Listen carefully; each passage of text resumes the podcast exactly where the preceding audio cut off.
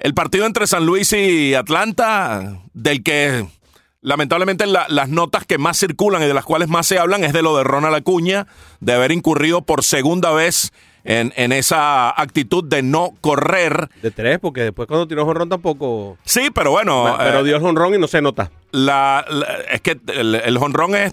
Él lo ha hecho con el jonrón infinidad de veces, pero como lo hace con el jonrón, nadie dice nada. Así tú dejas un batazo de 500 pies. Lo profesional es salir corriendo inmediatamente desde la caja de bateo. Es lo profesional. Así sea de 500 pies. Peor es que no sea de 500 pies, que creas que se va y no se va y solo alcanza la primera base. Allí obviamente se nota porque no alcanzó una base adicional que pudo haber significado una carrera y al final Atlanta perdió por una. Y esta vez sí, hubo voces internas de grandes críticas, empezando por Freddie Freeman, que luego del honrón de Acuña, para acercar con un una celebración fuera de proporción. Primero no corre y luego celebra fuera de proporción porque no está empatando el juego. Lo que estás acercándolo. Con razón Carlos Martínez se sintió irrespetado. Y luego viene Freddie Freeman que sí lo pone 7 a 6 y corre como tiene que correr. Como un profesional, como un tipo serio. Ese ejemplo es el que tiene que mirar a Cuña. Porque si no, lamentablemente, con todo ese talento desbordante que posee, uno no sabe qué pueda pasar en el futuro a corto plazo porque por más talento que se posea, si, si en la azotea no, no estás bien y no, no entiendes, no comprendes, no asumes las cosas, pues bueno, vas a tener problemas serios como, mira, hasta Ozzy Albi, su, su amigo, su panita del alma dentro de Atlanta. Tú ves a los Bravos y cada vez que venían aquí a Miami uno lo podía observar. Ozzy Albi y Ronald Acuña juntos para arriba y para abajo. Hasta Ozzy Alvis lo criticó. Sí, sí, sí. No, y, y, y, quien más lo criticó fue precisamente quien recibió el cuadrangular, que es Carlos Martínez. Dijo, quiero que respete el juego y que me respete a mí como veterano que soy. Em, eso es todo, juega tu pelota y ya, dice, dice Carlos Martínez. Cuidado con un bolazo.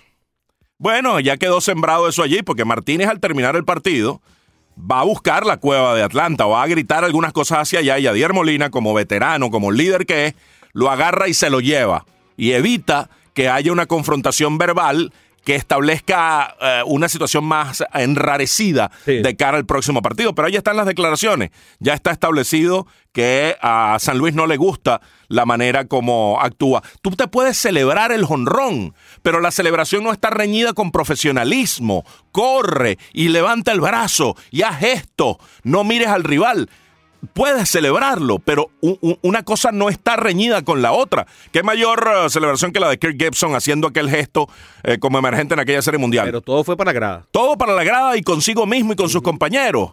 Entonces, y corriendo como un profesional y tenía una sola pierna. Entonces, la celebración. brinco, por lo que hacía era brincar. No está reñida con el profesionalismo, con el respeto al juego, con el respeto a tu uniforme y al del rival. Bueno, Molina, por cierto, dijo Carlos es un tipo que juega con mucha pasión, se toma todo a pecho. Yo solo traté de calmarlo un poco después de, el jonrón. Eso fue lo que hizo Yadi, que Yadi es un, tipo además que sus pasiones como que las tiene en Twitter nada más, pero dentro del terreno hace las cosas correctamente y como un caballero, permanentemente. Sí. Uno, uno, no, uno no ve a Yadier Molina ah, sobreactuando. Y eso es interesante. De todas formas, estamos en postemporada y estas pasiones van a reventar, explotan, eh, pasan este, este tipo de cosas porque estamos en postemporada, pero Acuña se tiene que controlar un poquito y tiene que hacer las cosas como tiene que hacerlas. Las críticas fueron fuertes.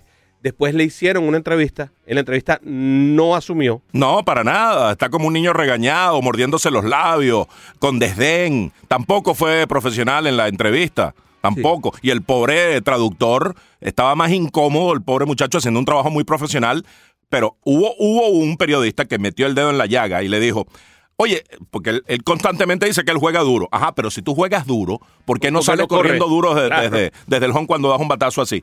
es un contrasentido. Y no dudamos que él juega duro. Él sale allí a, esforzarse porque se lanza de cabeza, porque siempre sale con el uniforme sucio.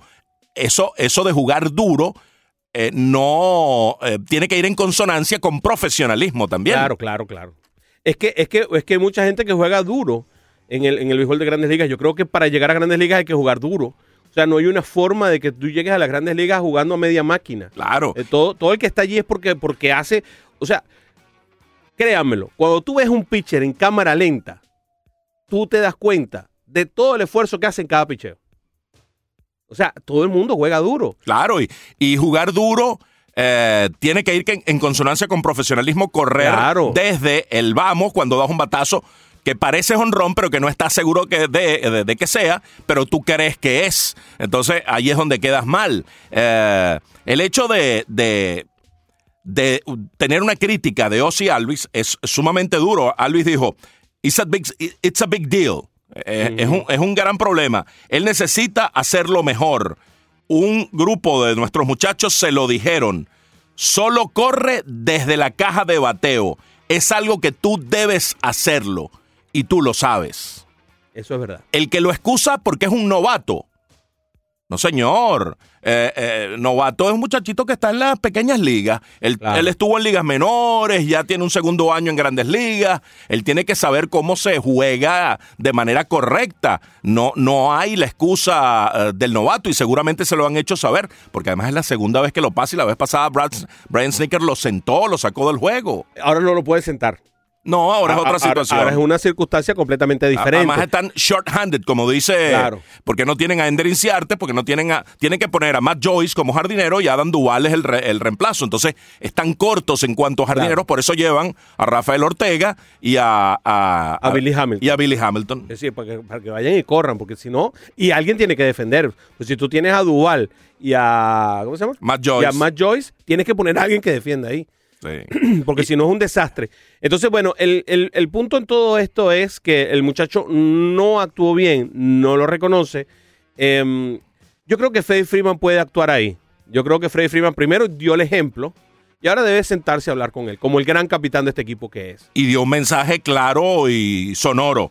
Es frustrante. Esto no puede pasar en postemporada. No puede pasar en temporada regular. Desafortunadamente ocurrió esta noche. Así se pronunció Freddie Freeman, que, así como lo dijo en público, Brian McCann también lo criticó. O sea, fue fuerte, fue fuerte. Claro. Los propios compañeros Pierden salieron diciendo, una. pierden por una y él probablemente malogró esa potencial carrera con la actitud de no tomar el doble como tenía que tomarlo si hubiera corrido profesionalmente. Entonces, eh, al, al haber ya las críticas en un juego en el que ya perdiste la localía, donde si pierdes hoy de nuevo vas totalmente contra la pared a San Luis, probablemente no vas a regresar No a vas a regresar casi Vaya que en una serie de cinco, el primero es casi que capital y perderlo en casa, gravísimo. Si eres, si eres el, el home club, tienes que ganarlo.